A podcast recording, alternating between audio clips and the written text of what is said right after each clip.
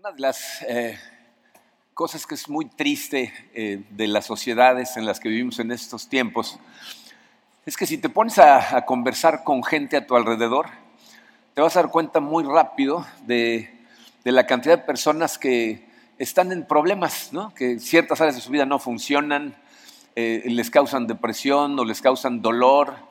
¿no? De hecho, muchas veces la gente cuando se acerca a la iglesia, se acerca por esas razones. No es el 100% de los casos, pero muchas veces la gente llega aquí con, con, dolores muy profundos y generalmente las preguntas que nos hacen son, ¿y ahora cómo le hago para salir de esto? En algunos casos, ¿cómo le hago para no recaer en esto? ¿No? Porque son cosas muy dolorosas. Y lo que no, no entendemos a veces es que lo que realmente necesitamos para poder vivir la vida correctamente es vivir con sabiduría. Eh, precisamente por eso estamos empezando el día de hoy esta serie de mensajes. Si ven en su programa, la serie se titula Viviendo con Sabiduría. Lo que vamos a hacer a través de esta serie es precisamente sacar de la Biblia la sabiduría que nos enseña a enfrentar la vida de forma correcta. Eh, el título del mensaje del día de hoy es La importancia de la sabiduría. Pero miren, lo que quiero hacer el día de hoy no es simplemente analizar lo que la sabiduría es o no es, sino más bien, fíjate, Dios está haciendo en este momento un trabajo en el corazón de la gente que está con Él. Y lo que quiero que veas es cómo eh, la sabiduría que proviene de la Biblia tiene un impacto directo en tu vida para que ese trabajo que está haciendo Dios suceda y para que tú seas parte del trabajo que está haciendo Dios en este mundo para que esas cosas sucedan. Entonces, vamos a analizar esto en un mensaje dividido en tres partes que ahorita vamos a ver con calma. Pero primero, vamos a darle gracias a Dios, vamos a pedirle que Él nos dirija en este estudio. Padre, eh, Señor, como siempre lo hacemos, queremos darte gracias, gracias por tu amor, gracias por comprar vida para cada uno de nosotros, gracias por tu Santo Espíritu, Señor, que en este momento necesitamos desesperadamente, porque cuando hablamos de vivir la vida con sabiduría, sabemos, Señor, que requerimos de ti Necesitamos de tu guía, de tu dirección, de tu luz para poder comprender todas estas cosas que vamos a estudiar el día de hoy. Así es de que eh, queremos poner nuestra serie en tus manos, eh, que seas tú hablándonos al corazón a cada uno de nosotros. Sabemos que sin eso, Padre, eh, no importa cuánto leamos, no vamos a, a sacar mucho provecho. Así es de que sé tú el que está con nosotros, el que nos dirige. Nos ponemos en tus manos en el poderoso nombre de tu Hijo Jesucristo. Amén. Bien, miren, eh, su programa está dividido en tres partes el día de hoy. El número uno romano dice, la historia en que vivimos. Algo que trato de hacer constantemente es recordarnos a todos nosotros eh, esta, esta historia en la que estamos metidos.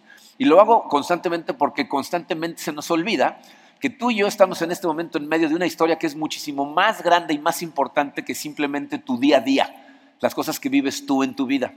Y el problema es que cuando se nos olvida que estamos metidos en esa como superhistoria, que es más importante que nosotros, se nos olvida eso, entonces pensamos que todo lo que sucede en nuestro mundo es acerca de nosotros.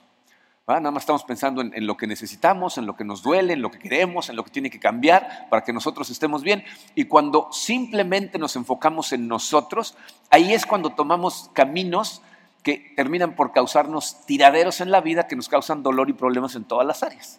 Entonces, primero tenemos que entender cuál es esa historia en la que estamos metidos, ¿ok? Para entender la historia tenemos que atravesar rápidamente por toda la Biblia. Entonces vamos a hacer un resumen de toda la Biblia rápidamente. ¿Están listos?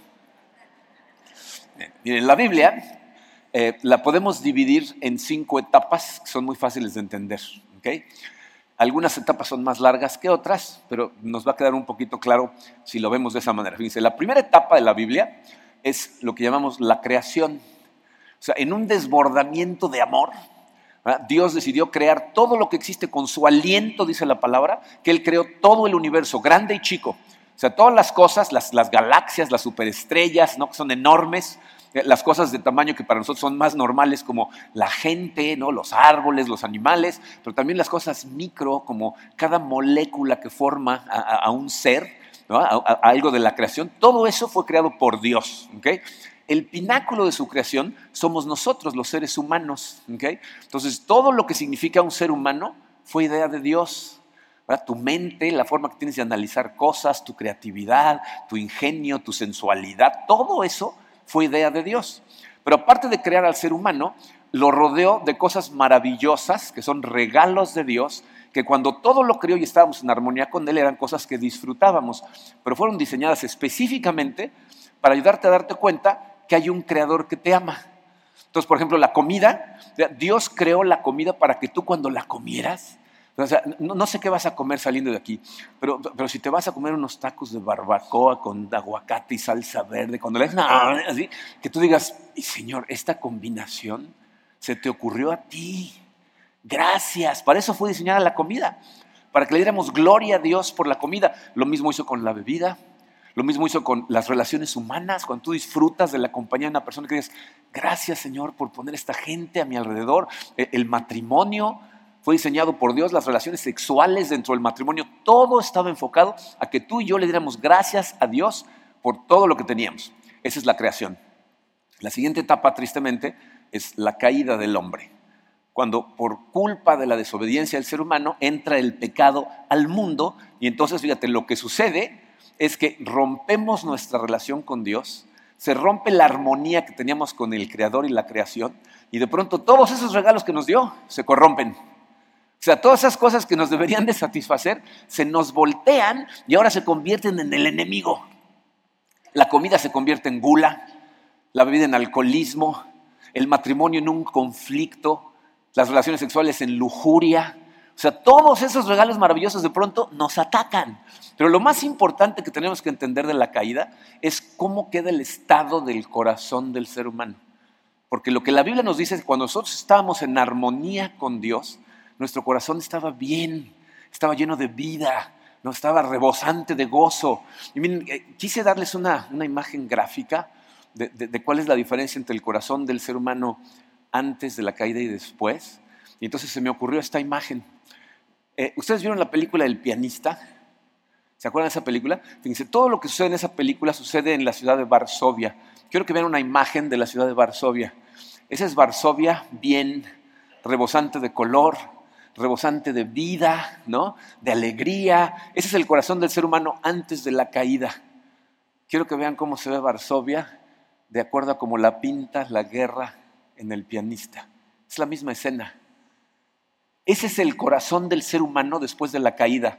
Devastación, un vacío espantoso, una destrucción, ¿no? O sea, de pronto incluso sin color, ¿no? Ese es el corazón del ser humano, pero curiosamente nuestro corazón extraña lo otro. O sea, nuestro corazón lo que extraña es eso. Nos añoramos de alguna manera, nuestra alma recuerda las cosas como eran antes de la caída y es lo que nosotros quisiéramos y por eso el ser humano vive insatisfecho, porque tiene esa devastación en su corazón y entonces lo que tratamos de hacer es restaurarlo nosotros.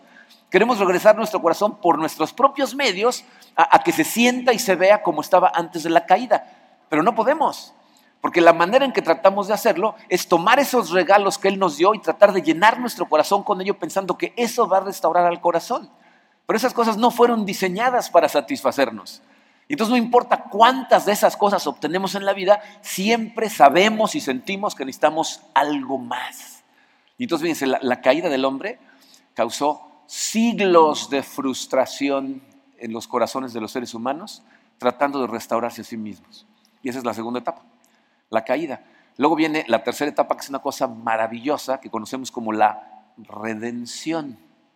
Cuando Dios, en otro desbordamiento de amor, envía a su Hijo Jesucristo a vivir una vida perfecta, a enseñarnos cómo se vive la vida viviéndola Él perfectamente y luego a entregarse voluntariamente a morir en la cruz para el perdón de nuestros pecados. Miren, la redención es algo maravilloso porque lo que hace es proveer la forma en que nosotros podemos empezar a dejarle a Dios restaurar nuestro corazón a como estaba antes.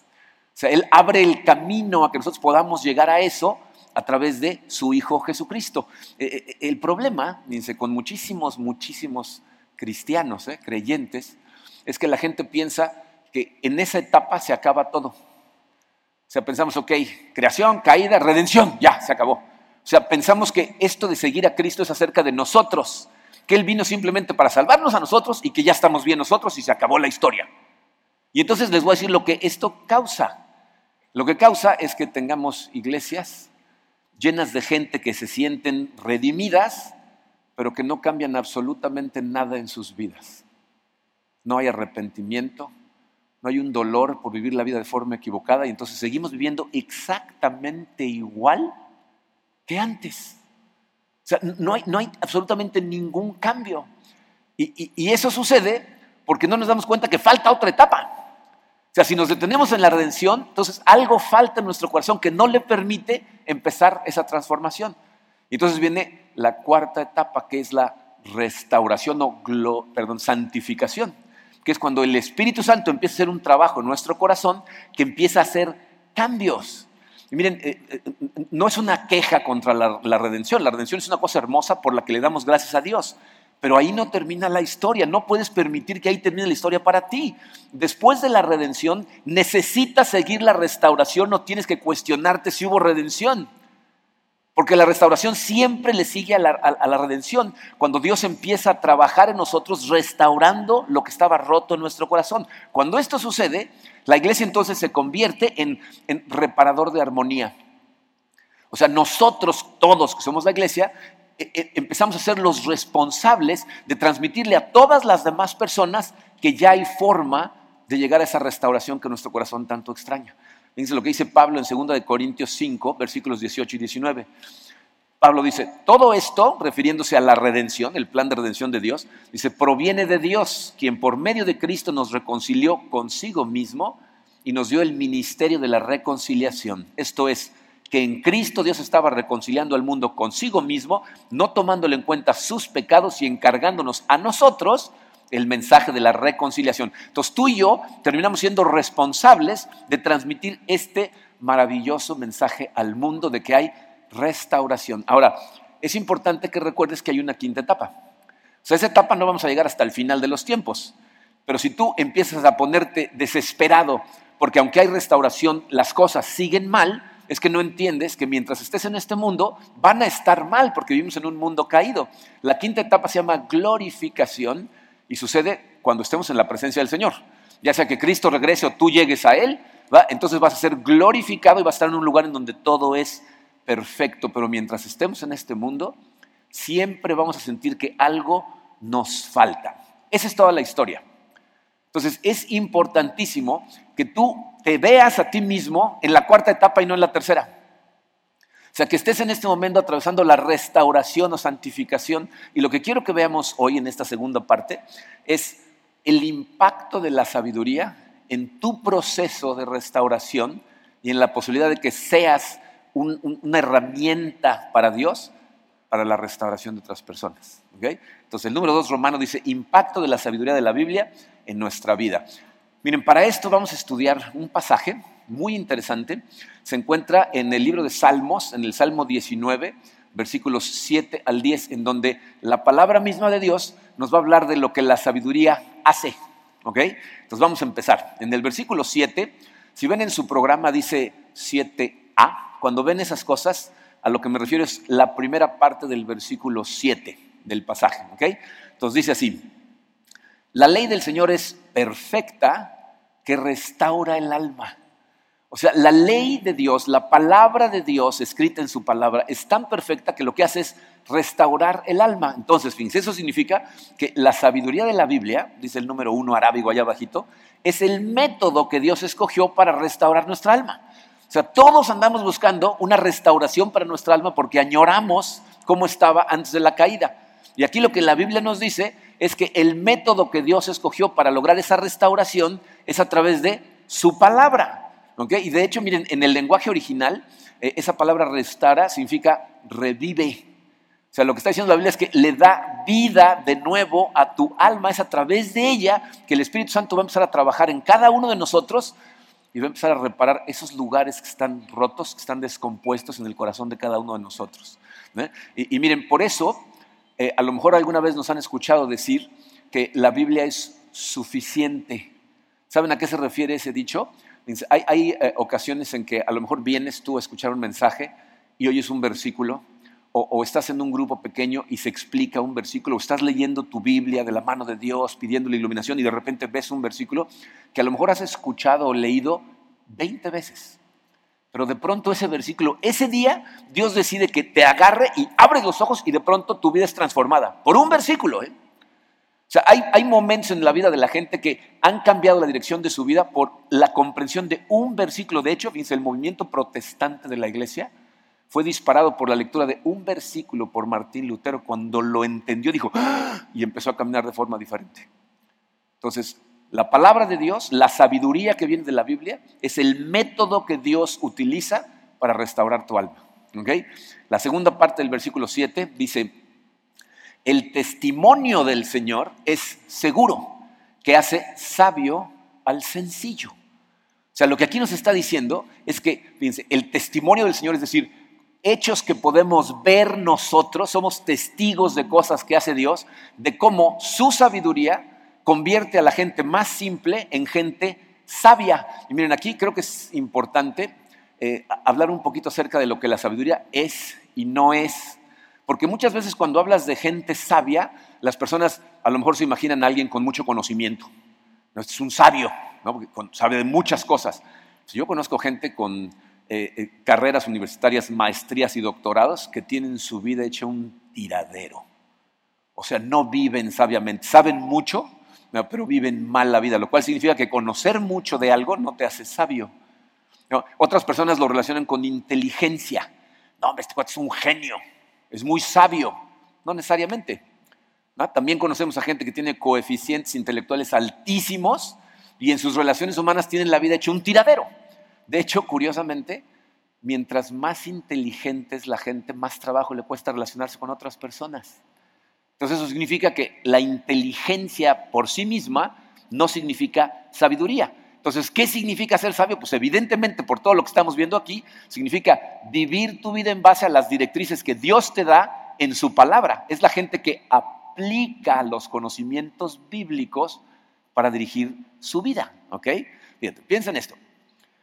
Si, las cosas de las que hablamos hace un momento, la comida, la bebida, el matrimonio, las relaciones sexuales, todo eso fue creado por Dios y dado a nosotros como un regalo antes de la caída, significa que el deseo de Dios para nosotros no es que seamos miserables, no es que no disfrutemos de las cosas, o sea, Dios no, diseñó la comida y la bebida para decirte, mira, mira, mira, eso es pecado. ¿No? Eso no se vale, no lo puedes hacer. O sea, ese no fue su diseño. Más bien, fíjate, Él nos da parámetros dentro de su palabra para que disfrutemos de esos regalos de la forma mejor posible, que los disfrutes al máximo. Entonces, aun cuando le pone limitantes, cuando le pone parámetros, no te está tratando de quitar el gozo, sino de dártelo. O sea, cuando se trata, por ejemplo, de la comida, Dios no dice, no comas, o nada más come lechuga. ¿Verdad que no dice eso? Pero lo que sí nos dice es, si tú comes hasta que ya no puedes más, eso no es muy buena idea no te vas a sentir bien, vas a sentir ganas de volver el estómago. Si subes demasiado de peso, te vas a sentir mal contigo mismo. Te vas a tener que estar cargando. No comas más de lo necesario que te sientas satisfecho. Cuando habla de, del vino, no dice, hay de aquel que tome una gota de vino. Lo que nos dice es, el que se emborracha, el que pierde control de sus sentidos, esa persona está haciendo cosas que no son una buena idea. Levantarte todos los días crudo, cuando no te acuerdas ni qué pasó el día anterior o despiertas de repente en Playa del Carmen con un tatuaje y casado con alguien que no conocías ayer, no es buena idea. Te vas a meter en problemas. Eh, eh, cuando habla de las relaciones sexuales, no dice no tengas relaciones sexuales, es malo y es sucio. Lo que dice es, si tienes relaciones sexuales fuera del matrimonio, te vas a hacer daño. Vas a terminar por herirte, por sentirte más vacío que antes, aunque tú pienses que estás disfrutando, no estás disfrutando. Esas cosas son regalos que deberían de desplegar el esplendor de Dios, pero solamente funcionan cuando te quedas dentro de sus parámetros o te hacen daño. Por eso, la gente que empieza a vivir de acuerdo a la sabiduría que da la Biblia, empieza a vivir una mejor vida. Eso significa, dice el número dos, que la sabiduría nos ayuda a tomar mejores decisiones. Se empieza a vivir la vida verdaderamente de una forma más sabia.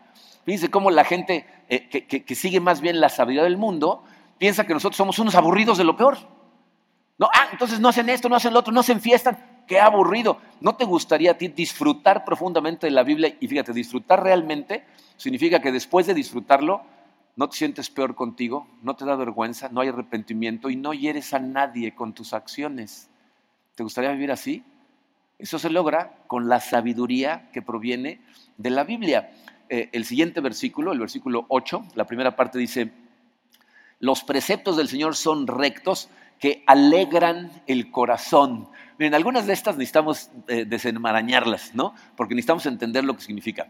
Fíjate, cuando tú, de la mano de Dios, o sea, tú llegas y te entregas al Señor, ¿ah? eh, te pones en sus manos, que normalmente esto sucede cuando viene un quebrantamiento en la vida de una persona que se da cuenta que no puede vivir correctamente la vida solo. Que, las decisiones que has tomado te han llevado a tener tiraderos en tu vida. Llega un momento que dices, Señor, dirígeme tú. Tú sé el que lleva mi camino, por favor, ten mi corazón, te cedo mi vida. En esos momentos, lo que pasa, la Biblia nos dice, es que Él nos sella con su Santo Espíritu. Y entonces cuando tú lees la palabra de Dios, empiezas a sentir el peso de la necesidad de obedecer. Porque el Espíritu Santo te confronta. Entonces, si tú vives diferente a lo que estás leyendo, te, lo sientes en tu corazón, entonces empieza a querer vivir la vida de una manera diferente y entonces eso te va a llevar a gozar más de la vida, va a causar alegría en tu corazón. Y miren, yo, yo sé que esto es difícil de creer para la gente que nunca lo ha experimentado, que no lo ha intentado. Pero te voy a decir lo que no significa para que no te confundas. Esto no significa que obedecer la palabra de Dios de entrada sea muy fácil. Que, de entrada, desde el primer momento, tú pienses, esto va a ser lo más divertido del mundo. Y no significa que porque obedezcas una vez, vas a tener un gozo en tu corazón incontenible que vas a andar saltando de gusto por todos lados. Eso no es lo que significa. Significa que cuando tú realmente te entregas, en esa entrega real de decirle, Señor, dirígeme tú, lo que va a suceder es que su palabra va a empezar a hacer cambios en tu corazón que te van a llevar a cambiar la forma en que llevas tu vida y eso a su vez va a empezar a impactar en todas tus relaciones. De pronto vas a tener eh, una relación diferente con tu pareja, con tus hijos, con la gente con la que trabajas y esa, ese cambio lo que va a producir es con el tiempo un gozo que trasciende a las circunstancias, que ya no está eh, agarrado de lo que está pasando afuera, sino de lo que tú estás viendo que sucede en tu vida gracias a los preceptos del Señor. Y miren, yo les puedo dar como testimonio de esto eh, mi matrimonio con Karina. Nosotros eh, estuvimos casados mucho tiempo en donde no caminábamos necesariamente de la mano del Señor y empezó nuestro matrimonio bien, pero llegó un momento en donde nuestro matrimonio estuvo muy mal, en donde yo hice cosas, dije cosas que hirieron profundamente a Karina y, estábamos en una situación verdaderamente de tensión y de dolor absoluto en donde yo no entendía cómo nuestro matrimonio había llegado a ese punto. Y ese fue el año, entre esa y otras situaciones externas que tuvimos, que verdaderamente nos entregamos al Señor. Y entonces, desde que nos entregamos a Él y empezamos a caminar totalmente su mano, Él empezó a hacer cambios en nosotros que hoy en día les puedo decir que no puedo creer el, gozo en mi corazón por lo, el maravilloso matrimonio que tenemos desde que empezamos a seguir al Señor de forma fiel. Y eso es exactamente lo que nos dice en su palabra. Fíjense, lo que ese versículo significa, número 3, dice, la sabiduría nos ayuda a vivir la vida a niveles más profundos, a niveles de gozo real, que aun cuando después enfrentamos circunstancias muy complicadas y muy oscuras, ese gozo no desaparece. Ese gozo está en tu corazón y lo, y lo sientes. Entonces, su sabiduría produce una alegría que te ayuda a vivir a niveles verdaderamente profundos. Ahora, ¿cómo es que esas cosas empiezan a cambiar? Nos lo dice el principio del versículo 8. Dice, el mandamiento del Señor es puro que alumbra los ojos. O sea, lo que está diciendo es que le da luz a tus ojos, de pronto te deja ver. Em, yo creo que un, fenómeno que todos los que usamos lentes, pero que nos aferramos a no usarlos por cierto tiempo, experimentamos, ¿no? Eh, no sé si, te ha pasado a ti, a mí me sucedió, ¿no? Yo empecé a necesitar lentes, pero me rehusaba, no, todavía no, todavía no, todavía no. Y el día que me pusieron lentes, de repente dije, ah, sí, los necesitaba, ¿no? Porque de repente ves las cosas otra vez y dices, ah, caray, no, de repente, ay, Karina, yo pensé que se te habían borrado las pecas, pero ahí están, ¿no? O sea, ¿no?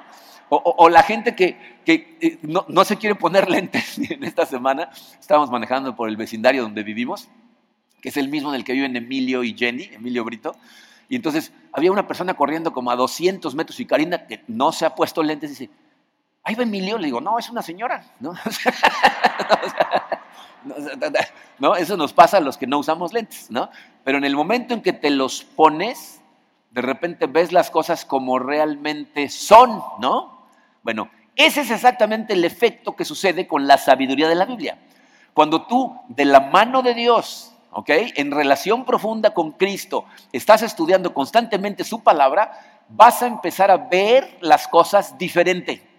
¿No? Por ejemplo, te vas a encontrar con versículos, yo como hombre, me encontré con un versículo que dice, ama a tu esposa como Cristo amó a la iglesia. Entonces te preguntas, ¿y cómo amó Cristo a la iglesia?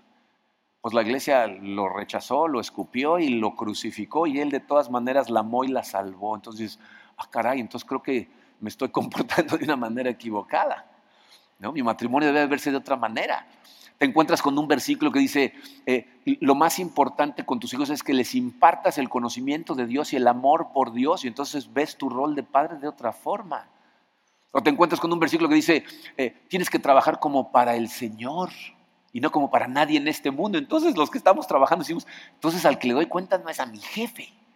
No importa si me está viendo o no me está viendo, el que siempre me está viendo es mi verdadero jefe, que es Dios. Entonces ves tu trabajo de otra manera. O te encuentras un versículo en donde Jesucristo dice, como trates al más pequeño de estos mis hijos, haz de cuenta que me estás tratando a mí. Y de pronto te das cuenta que todas tus relaciones cambian porque toda la gente es portadora de la imagen de Dios. Entonces, de pronto empieza a ver totalmente diferente. No, no como tú crees que debería ser el mundo, sino como el que lo diseñó quiere que lo veas.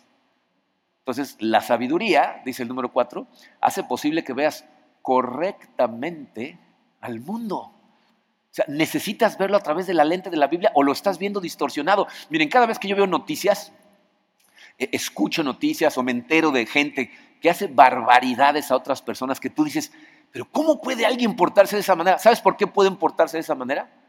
Porque están viendo a través de una lente que les justifica su comportamiento. O sea, ellos piensan que está bien que es correcto, que es justificable. Entonces la pregunta es, ¿a través de qué lente estás viendo tú la vida? ¿Estás utilizando la sabiduría que viene de la Biblia para interpretar al mundo o estás utilizando sabiduría que proviene de otros lados? Porque esas personas se sienten sabias, nada más que su fuente de sabiduría no es la correcta. ¿Ok? ¿Qué más dice el pasaje? Versículo 9, la primera parte dice, el temor del Señor es limpio que permanece para siempre. Miren, esa es una maravillosa noticia que necesito explicarse, porque para muchas personas ese concepto del temor del Señor no es algo eh, fácil de entender, de hecho confunde porque como que la gente dice, ¿cómo que el temor del Señor? Pues que no es un Dios de amor misericordioso, ¿por qué tengo que tener miedo? Miren, vamos a entender qué significa esto. hay dos tipos de miedo en este mundo. Hay un miedo que es positivo, hay un miedo que, que Dios puso en tu corazón para salvarte del peligro. ¿No? O sea, por ejemplo, si tú te acercas a un precipicio y eso te causa miedo, ese miedo es sano, porque va a evitar que tú llegues corriendo a ver el precipicio, tropieces y te vayas de cabeza. ¿No? Te está tratando de cuidar. Pero hay un miedo que es negativo. ¿no? Por ejemplo, Dios pone en tu corazón eh, propósitos, sueños, cosas que quiere que realices. Y si a ti te da miedo intentarlas, ese miedo te congela y no te permite vivir la vida que Dios diseñó para ti. Ese es un miedo negativo. ¿Ok? Bueno, el miedo, el temor de Dios, el temor que debemos de tener de Dios es un miedo positivo. Es como, como el miedo que tú tratas de inculcarle a tus hijos cuando los estás educando. Ah, bien. Eh, en una de las casas en las que vivimos aquí en Cancún, que hemos vivido en casi todas las supermanzanas del centro, enfrente de nuestra casa había un parque lleno de árboles. Eh, y, a mis hijos, Alex y Marco, cuando estaban chiquitos, les encantaba subirse a los árboles, se andaban subiendo por todos lados. Y a la orilla del parque había postes de luz y pasaban los cables cerca de los árboles. Y un día Marco me dijo, sí, Alex quiere subirse a ese árbol para ver qué pasa si toca el cable. ¿No? Entonces llamé a Alex y le conté una historia verídica.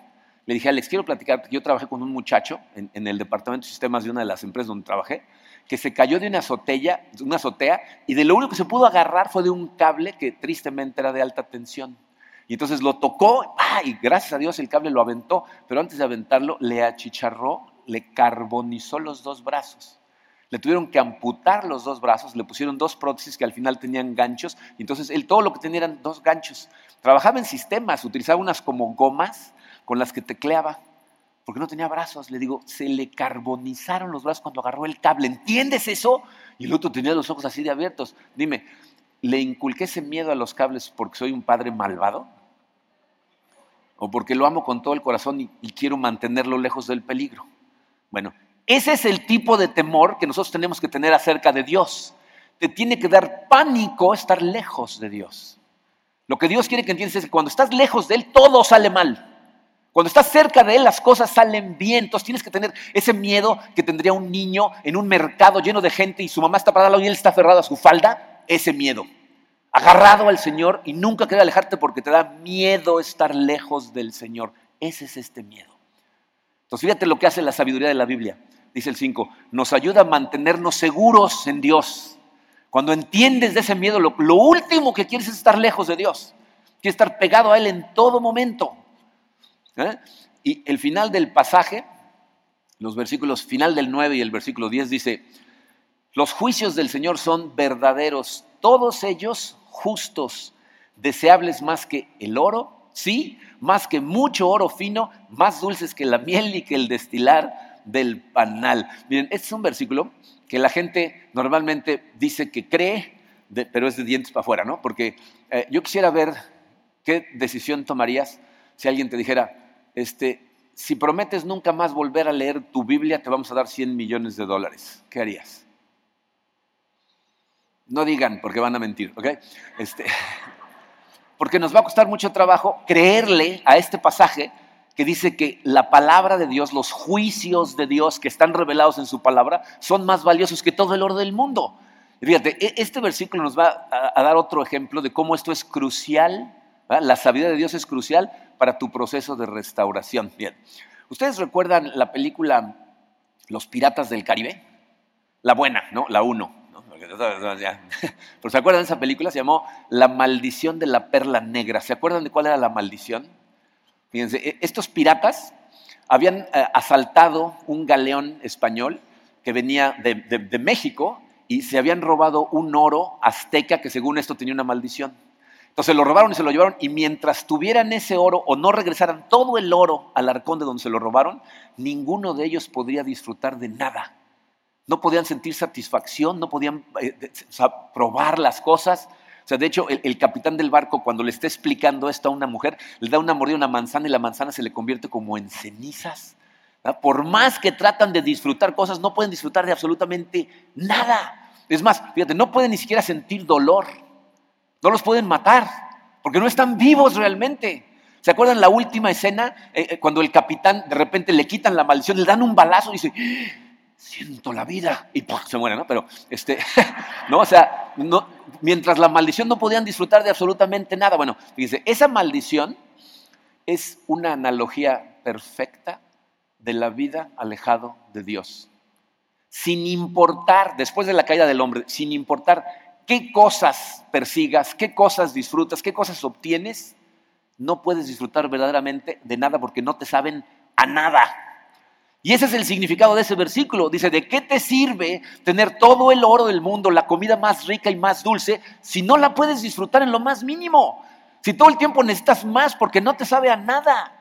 Fíjate, el único método para que tú verdaderamente puedas disfrutar de esas cosas es a través de la restauración de tu corazón, que ya vimos en el punto número uno, que proviene de la sabiduría de la Biblia. Porque cuando se restaura tu corazón, cuando se empieza a restaurar, ¿sabes qué es lo que sucede? te haces consciente de que Dios es suficiente. Empiezas a sentir la suficiencia de Dios en tu corazón, un gozo en tu corazón por tu relación con Dios, que hace que dejes de perseguir esas cosas, pero cuando las tienes, las hace disfrutables. Por eso, lo que ese versículo significa es que la sabiduría de la Biblia, número 6, es lo más valioso que existe en este mundo en este mundo en el que vivimos tú y yo, lo más valioso que existe es la sabiduría. Y hasta que no entiendes eso, vas a vivir como los piratas del Caribe. Ahora miren, em, esto puede crear una confusión en tu cabeza que es muy peligrosa. Y por eso eh, consideré importante que entendieras cuál es la verdadera clave de la sabiduría, que es el número 3 romano, dice la clave de la sabiduría. Fíjate, Acabamos de establecer que la Biblia es lo más valioso que existe en este mundo, pero tienes que entender, la Biblia no es tu objetivo final.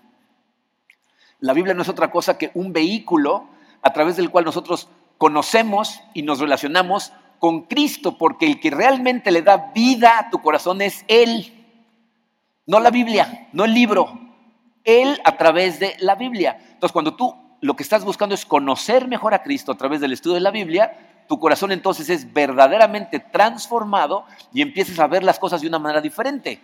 Fíjense, eh, en el Evangelio de Juan, en el capítulo 5, hay una parte en la que Jesucristo está hablando con unos fariseos. Estos fariseos, dice al principio del capítulo, están buscando formas de matarlo porque acaba de sanar a un paralítico en un día de sabbat. Entonces, como eso iba contra la ley que habían inventado ellos, porque esa parte de la ley la inventaron ellos, ¿no? Eh, quieren matar a Jesucristo. Y fíjense lo que Jesús les dice, versículos 39 y 40. Dice, ustedes estudian con diligencia las escrituras. Me voy a tener un segundito ahí. ¿Saben qué tenían que hacer los fariseos para ser maestros de la ley? Aprenderse de memoria los cinco primeros libros del Antiguo Testamento. La Torah de memoria. Y por eso les dice, ustedes estudian con diligencia las escrituras porque piensan que en ellas hayan la vida eterna.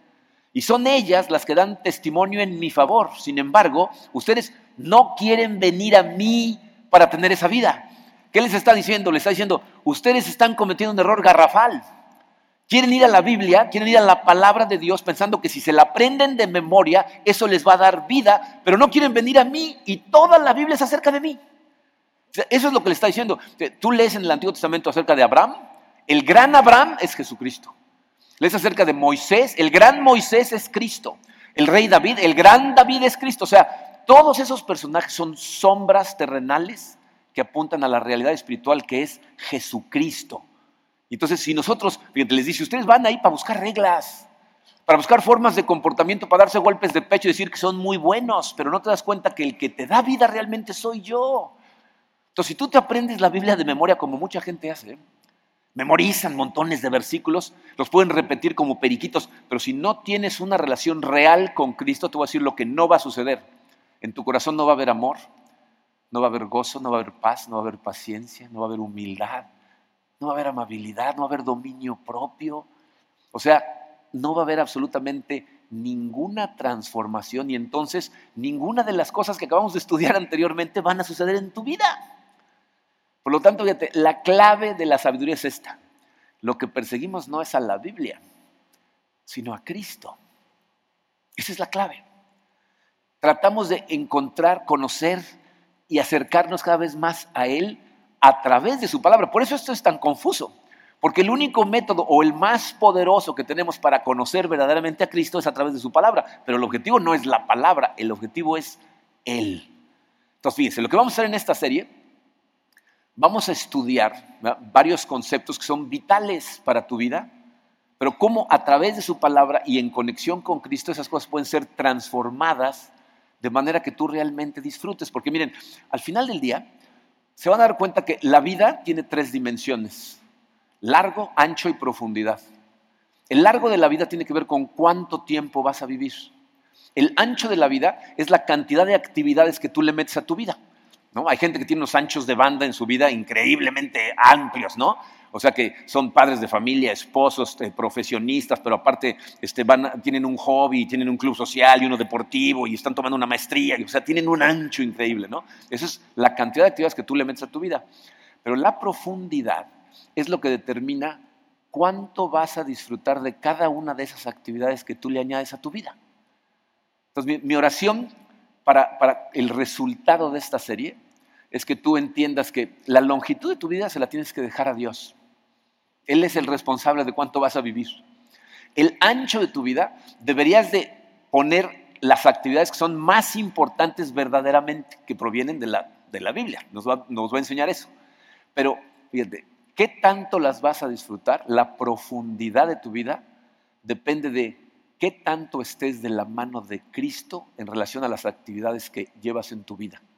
O sea, si Él invade tu vida al grado que participa en todas las actividades, entonces las vas a disfrutar profundamente, pero si no, no importa cuál sea el ancho de tu vida, no lo vas a disfrutar. Mi oración es que verdaderamente te pongas en manos de Él para escoger el ancho de banda y que las disfrutes profundamente. Y eso es lo que vamos a aprender a través de esta serie. Vamos a orar.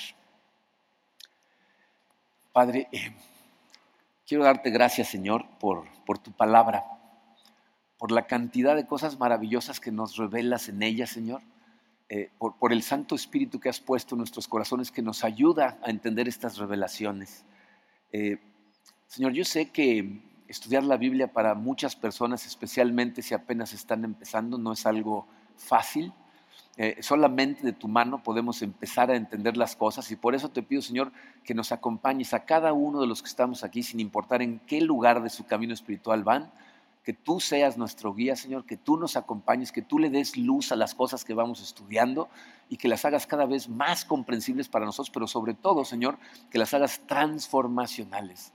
Yo sé, Señor, que eh, el, camino de cambio, ah, e, e, esa restauración de nuestro corazón, puede ser eh, un viaje pesado, en algunos casos doloroso, pero recuérdanos en todo momento, Señor, que al otro lado del túnel está un gozo que sobrepasa cualquier circunstancia cuando vamos de tu mano, Señor.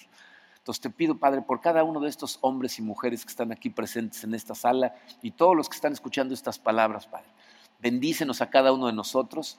Te pido que eh, trabajes en nuestros corazones justamente en lo que cada uno de nosotros necesitamos. Tú nos conoces, Padre.